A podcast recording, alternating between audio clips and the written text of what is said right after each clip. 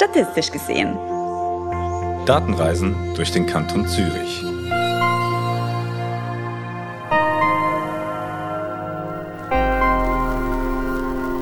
Wenn an einem schönen Spätsommertag die Vögel zwitschern und die Sonne vom Himmel brennt, liebe ZuhörerInnen, dann ist das nicht nur gut für meine Laune, sondern auch für all die, welche ihren Strombedarf über Solarzellen decken.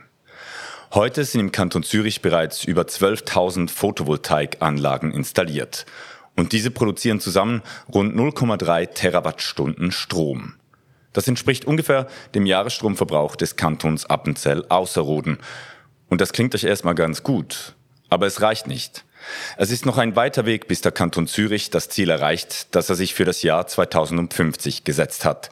Bis dann sollen nämlich 3,5 Terawattstunden pro Jahr aus Photovoltaikanlagen in unser Stromnetz fließen.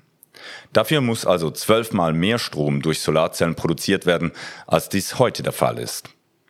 Das Statistische Amt hat nun erstmals eine große Untersuchung zur Verteilung der Photovoltaikanlagen im Kanton Zürich durchgeführt. Und darüber, wie die Ergebnisse dieser Untersuchung zu interpretieren sind, würde ich gerne mehr erfahren. Bei mir ist heute deshalb Katharina Kählin.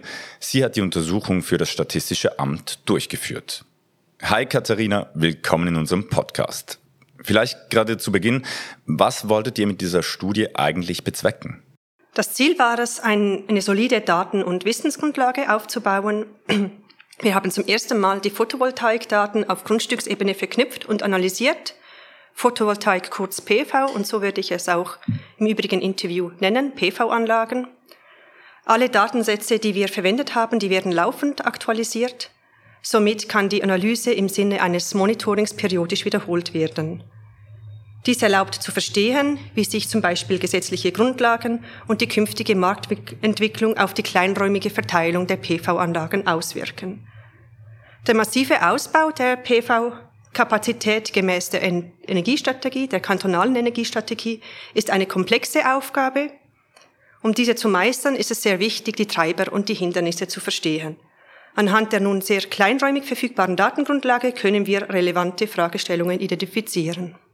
Und was war für dich nun der erstaunlichste Befund, der sich aus der Analyse dieser Daten dann ergeben hat? Mich hat vor allem erstaunt, dass nur etwa jedes zehnte seit 2010 gebaute Wohngebäude eine PV-Anlage besitzt. Dies ist sehr erstaunlich, weil die Installation auf Neubauten technisch weniger aufwendig und deshalb kostengünstiger ist als auf bereits bestehenden Gebäuden.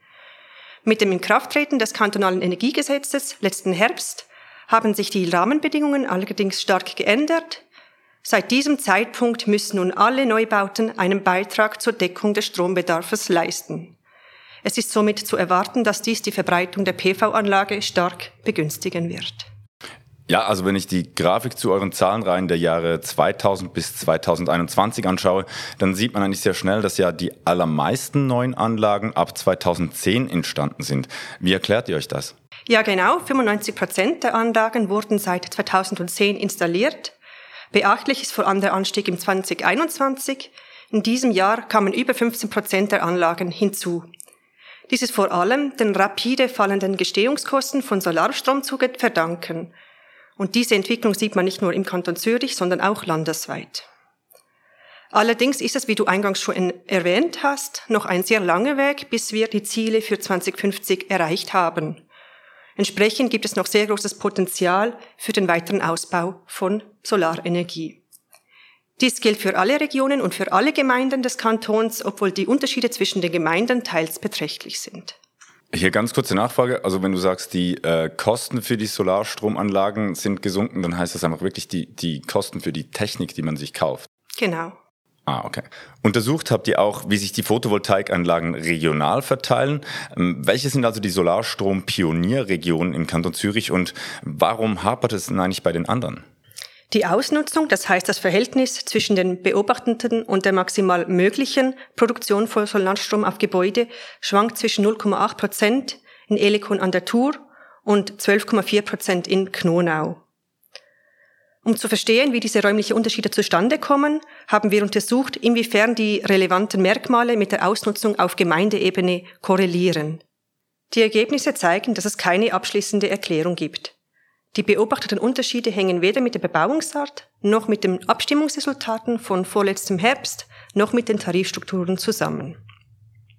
Teilweise ist die sehr hohe Ausnutzung auf sehr große PV-Anlagen zurückzuführen. Die drei größten PV-Anlagen im Kanton Zürich liegen derzeit auf Industrie- und Gewerbebauten mit Privatnutzung. Okay. Mit eurer Untersuchung wolltet ihr ja auch herausfinden, auf welchen Bebauungstypen Photovoltaikanlagen derzeit installiert werden. Was kannst du dazu sagen? Rund die Hälfte der Zürcher befinden sich auf Einfamilienhäusern, auf Mehrfamilienhäusern und Gebäude ohne Wohnnutzung sind die Solaranlagen hingegen seltener. Okay, das heißt also Gemeinden mit vielen Einfamilienhäuschen tragen mehr dazu bei, dass wir den nicht erneuerbaren Energien den Rücken kehren, als solche mit viel Industrie oder Mehrfamilienhäusern, wenn ich das richtig verstehe. Nein, das kann man so nicht sagen. Auch wenn rund die Hälfte der Zwischenanlagen auf Einfamilienhäuser installiert sind, machen diese nur knapp 20 Prozent der gesamthaft installierten Leistung aus. Mit beinahe 40 Prozent entfällt die meiste Leistung auf Bauten ohne Wohnnutzung. Es steht nur jede zehnte Anlage auf diesen Gebäuden. Daraus ergibt sich, dass die Anlagen auf Gebäude ohne Wohnnutzung viel größer ist. Die mediane Leistung ist rund fünfmal größer als jene der Einfamilienhausanlagen. Vielleicht noch eine Spezifizierung zum Begriff Gebäude ohne Wohnnutzung. Diese Bebauungsart umfasst sehr viele Gebäudetypen, von kleinen Bienenhäusern bis zu sehr großen Sporthallen. Ohne größeren Aufwand können wir derzeit diese Gebäudetypen nicht detaillierter bestimmen. Wir haben jedoch die Gebäudegrundfläche etwas genauer angeschaut. Und es zeigt sich, dass die PV-Anlagen hauptsächlich auf großen Gebäuden ohne Wohnnutzung installiert werden. Diese sind typischerweise rund fünfmal größer als ein Einfamilienhaus. Also weil da einfach auch mehr Fläche ist, wo man solche Anlagen installieren kann, natürlich. Genau, das könnte ein Grund sein.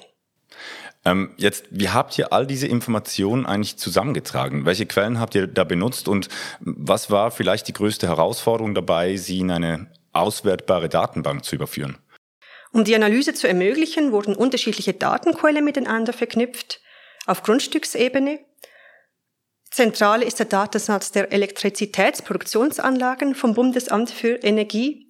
In diesem sind alle PV-Anlagen, die vom Bund einen Förderbeitrag erhalten haben. Auch sehr wichtig waren die Schätzungen des Solarenergiepotenzials, ebenfalls vom Bundesamt Energie. Diese stellt diese Daten auf kommunaler Ebene zur Verfügung. Die größte Herausforderung war es, dass die PV-Anlagen derzeit nur auf Grundstücksebene verfügbar sind Künftig wäre es sehr hilfreich, wenn man die PV-Anlagen direkt den Gebäuden zuordnen könnte. Was bräuchte es dazu? Dazu bräuchte es zum Beispiel eine Gebäudeidee in den PV-Anlagen-Datensatz, der derzeit nicht vorhanden ist. Liebe Katharina, danke vielmals dafür, dass du uns gezeigt hast, wo der Kanton Zürich in Sachen Photovoltaik steht und auch warum sich der Bau solcher Anlagen in verschiedenen Regionen im Kanton unterschiedlich entwickelt hat. Falls ihr, liebe Hörerinnen und Hörer, Fragen zu dieser Sendung habt oder falls ihr uns Feedback geben wollt, dann schreibt uns doch an datashop.statistik.zh.ch.